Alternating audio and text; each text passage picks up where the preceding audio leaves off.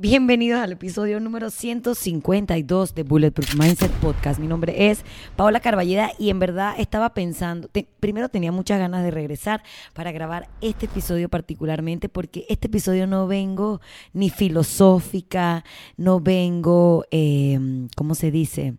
Em, psicológica, vengo venenosa. Vengo con todo y vengo inspirada de mis vacaciones, así que tenía bastantes ganas de regresar a grabar, eh, aunque pensé que el lunes, que está tan potente, no me lo iba a permitir, pero hay tiempo para todo. Mientras venía en el avión estaba pensando que si tal vez debía como, ¿cómo se llama? Eh, cambiarle el intro al programa como que siempre digo, bienvenidos al episodio número 150 y no sé qué de Bulletproof Mindset Podcast. Mi nombre es Paola Carballeda, pero no lo voy a cambiar porque ese es como el trademark. Eso es lo que hay, eso es lo que es. Así que, bueno, hasta que no se me ocurra una mejor manera de comenzar, que podría ser comenzar por mis patrocinadores. Eso es lo que voy a hacer. Voy a comenzar por los patrocinadores de este podcast. Ven, llega a ustedes gracias a una variedad de empresas panameñas, como es Trayas ahí. Trayas ahí. Eh, es básicamente donde puedes comprar bowls hechos de azaí, que es un berry del Amazonas, allá en Brasil. Eh, verga, que si eso es lo que comen los manes de UFC, pues vamos a comer toda esa vaina.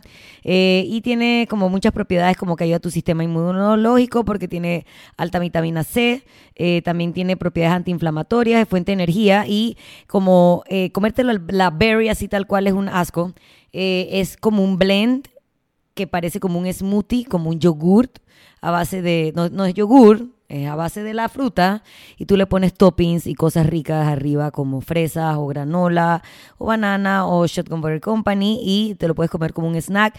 Es un snack alto en calorías, no es, es saludable, porque tiene muchas buenas propiedades, como ya mencioné, pero es un postrecito. Los puedes encontrar en una plaza ubicada en Vía Cincuentenario de esta botánica.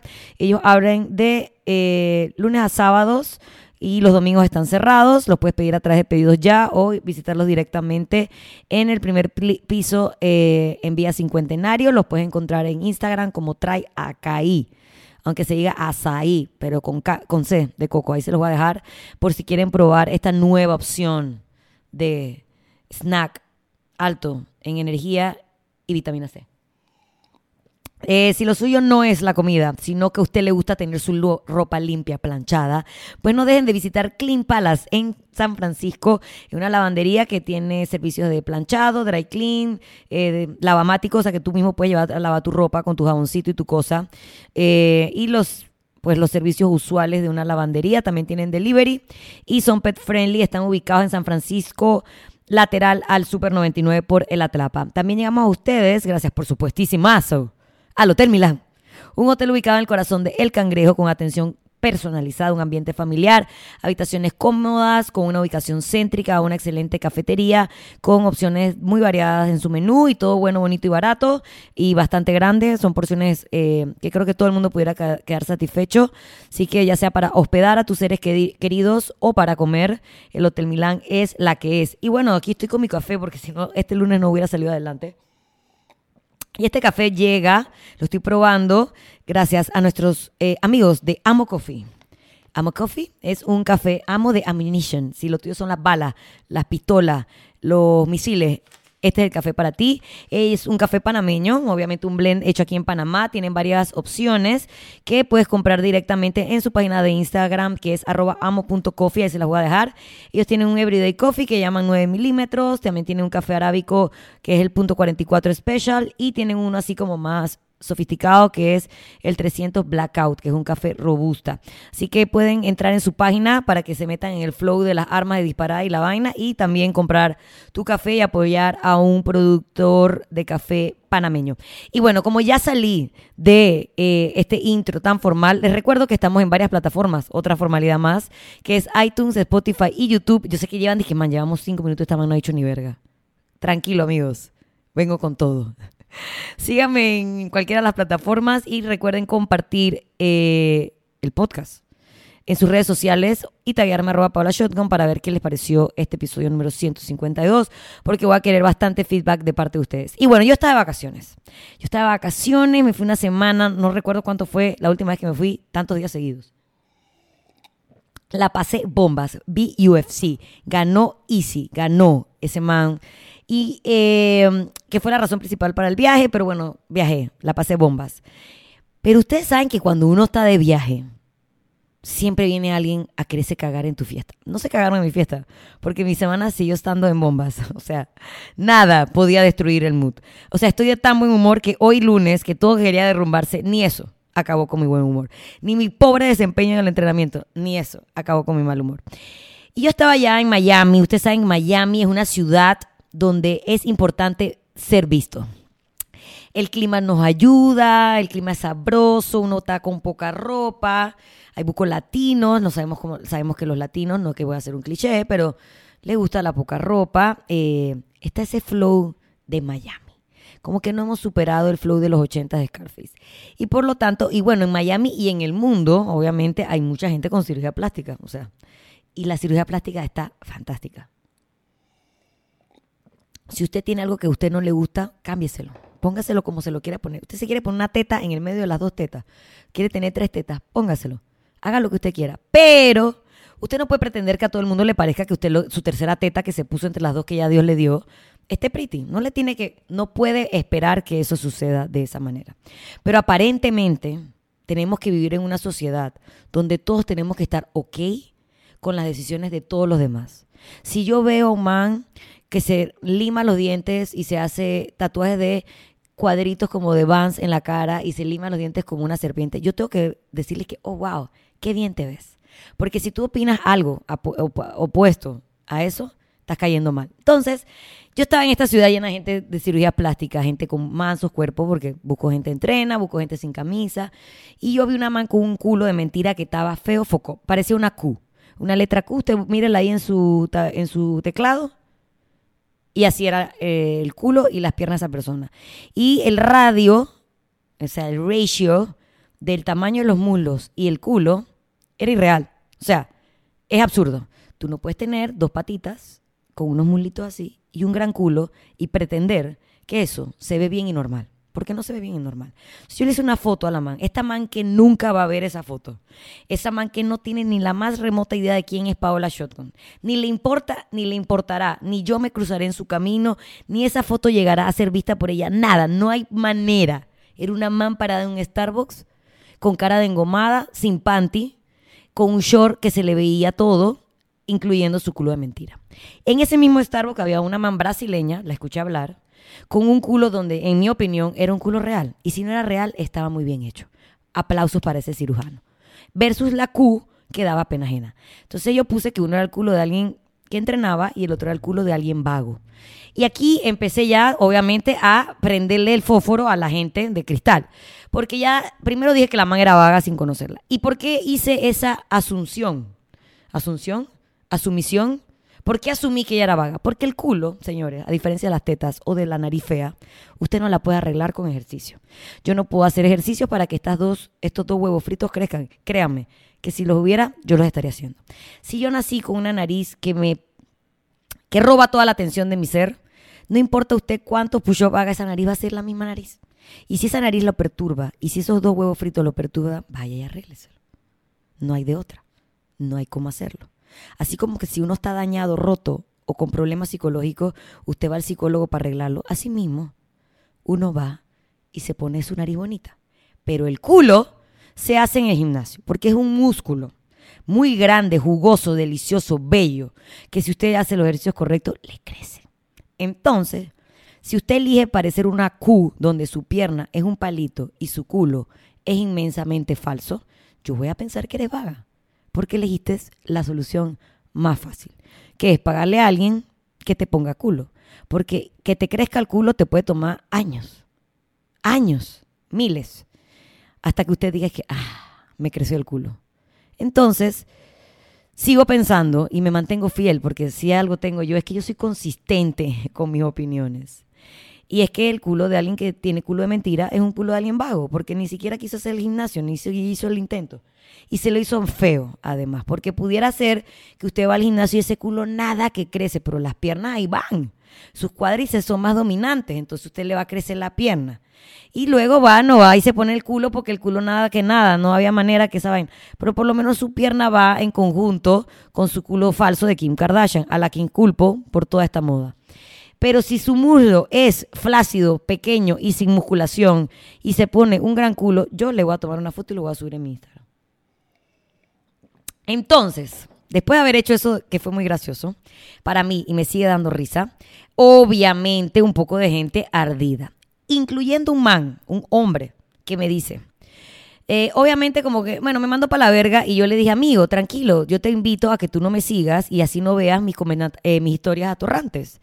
A lo que él me responde, es que ya yo tengo la dicha de no seguirte, pero me mandaron este screenshot a un chat en el que estoy y me dio la gana de escribirte. Entonces, a ver, si él cree que yo estoy violando eh, la vida de la man del culo de Q, de la letra Q, porque le tomé una foto y lo subí en mi Instagram. Yo pienso que él está violando mi espacio, mi límite, porque él está conscientemente haciendo esto. Alguien hace un screenshot, alguien lo manda un chat, alguien en ese chat obviamente lo pone para detonar, alguien en ese chat se ofende, esa persona que no me sigue, según él, me busca a arroba paola mensaje, redacta mensaje, responde mi mensaje ¿Cuánto tiempo le invirtió ese man a todo eso? Yo siento que demasiado.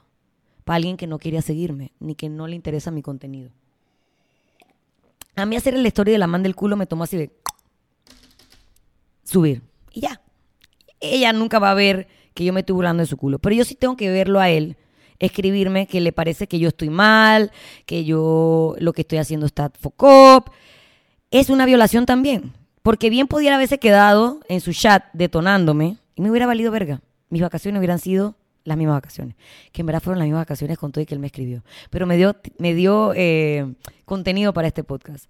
Así como él cree que una violación que yo esté opinando del cuerpo feo, focop, de alguien que tiene el culo como una letra Q, así mismo es una violación que él entre en mi, en mi cuenta para criticarme o juzgar algo de mí eh, y decírmelo a mi cara. Porque estoy seguro que a mi cara nunca me lo diría. Entonces, está haciendo lo mismo que está criticando. Él está, él está opinando o emitiendo su opinión personal sobre algo que vio que no le gustó, así como yo estoy emitiendo una opinión sobre algo que vi que no me gustó. Un culo falso, un comentario en Instagram.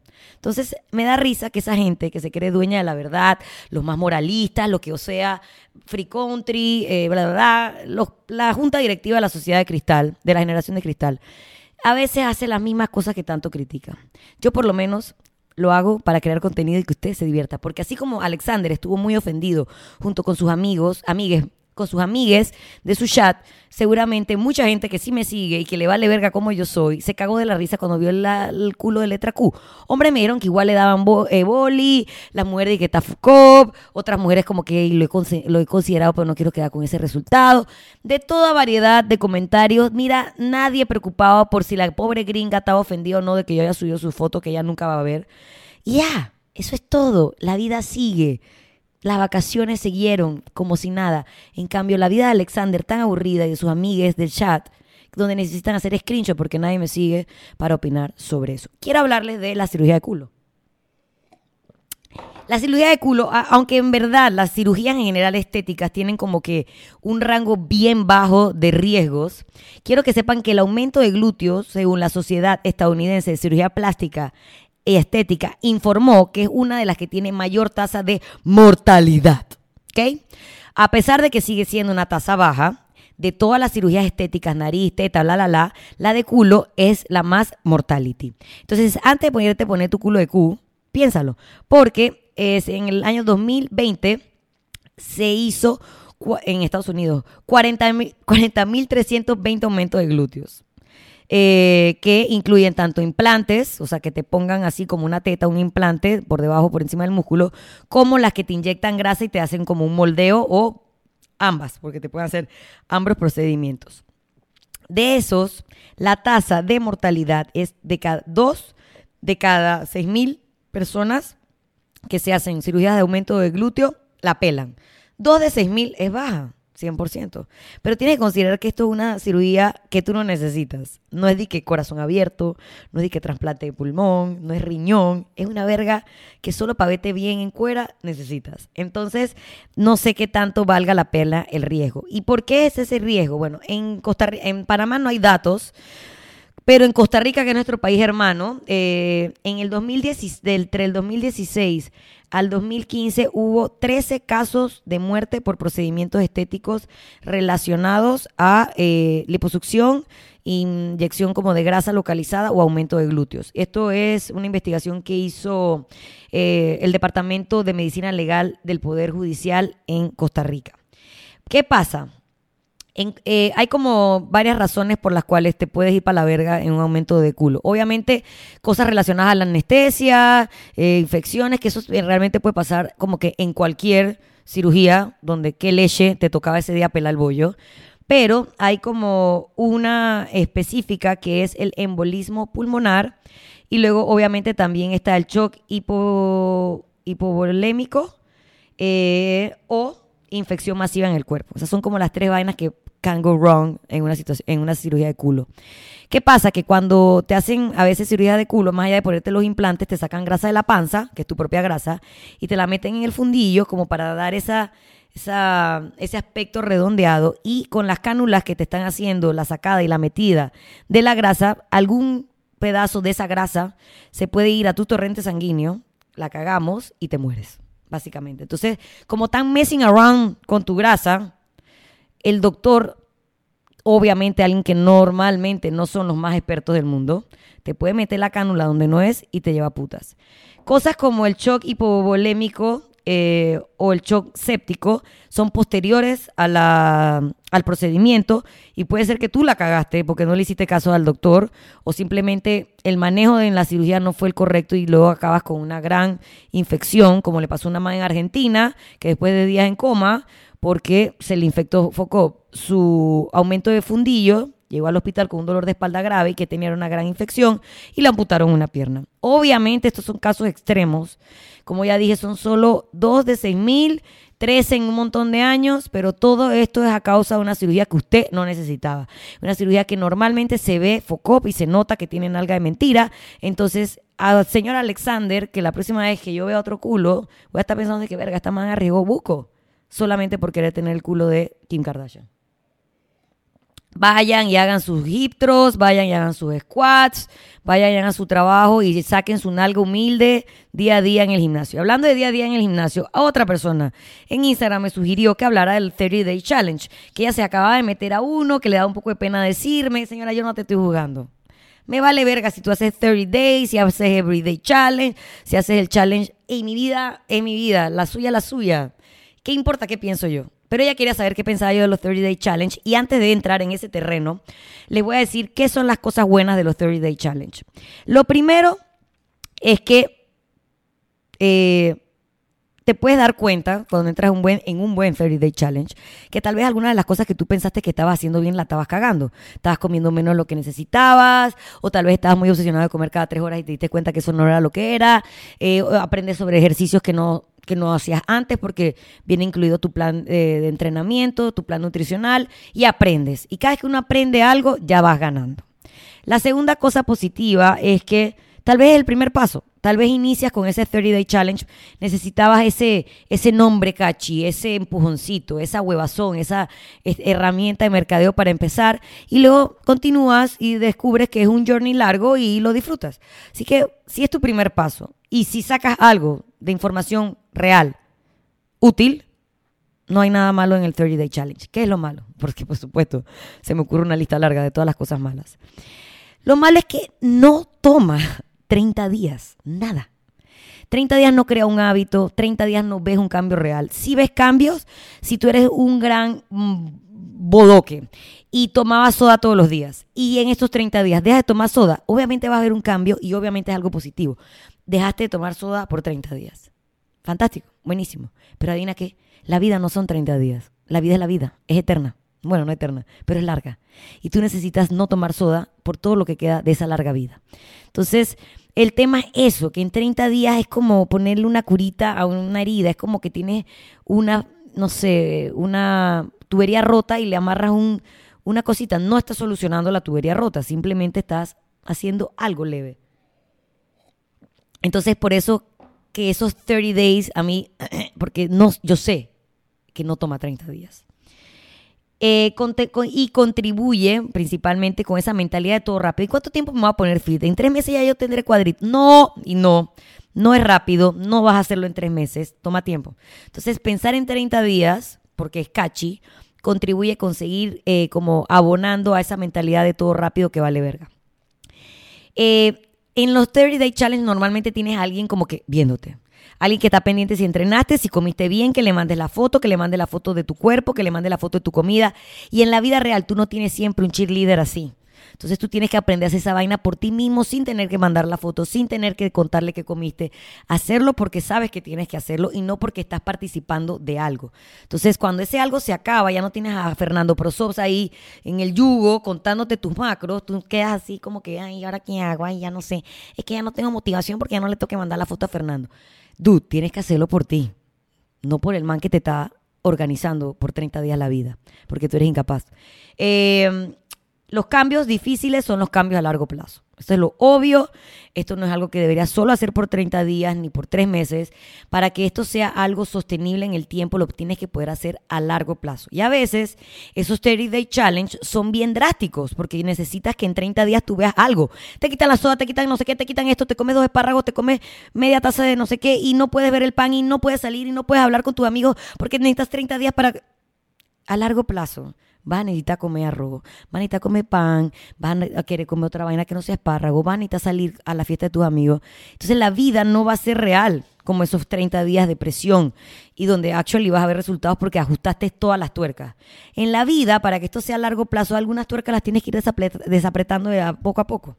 Un día aprieto una, suelto otra, porque la vida necesitas eso para que esto pueda ser sostenido a largo plazo por años, no por 30 días. Así que nada, aquí está mi, eh, como por qué voy a hacer bullying por un solo medio, como mi Instagram, si puedo hacerlo por dos medios con el podcast. Y aquí está mi opinión sobre la cirugía de culo y de los 30 Day Challenge, que como ven, no todo es malo, no todo me tiene que gustar a mí, pero si usted quiere saber mi opinión, pues nada, tiene que esperar el podcast de la próxima semana que pueden escuchar, como ya saben, iTunes, en Spotify o en YouTube, porque yo voy a dar mi opinión, pero siempre sostenida por algo, por datos. Entonces, yo no sé qué tanto usted quiere ponerse en riesgo solo para tener el culo de Kim Kardashian, si es algo que usted puede trabajar humildemente en su día a día. Igual que yo no sé qué tanto quieres tú ajustar todo en 30 días, si puedes ir ajustando poco a poco y creando un estilo de vida que va a ser más largo de 30 días y que te va a durar por el resto del tiempo y te va a prolongar tus años de vida útil y tu salud y te va a evitar ir al doctor y gastar plata en hospitales y muchas otras cosas. Así que nada, es mi humilde opinión. No me importa cuál es la tuya, Alexander, y la de todos tus amigues del chat donde mandaron mi screenshot. Pero gracias, gracias porque ese es el tipo de cosas que me inspira con capítulos divertidos como el del día de hoy en Bulletproof Mindset Podcast, que 152 episodios después ustedes todavía siguen compartiendo y oyendo en las distintas plataformas. Así que muchísimas gracias. Nos vemos en una semana para más de Bulletproof Mindset Podcast.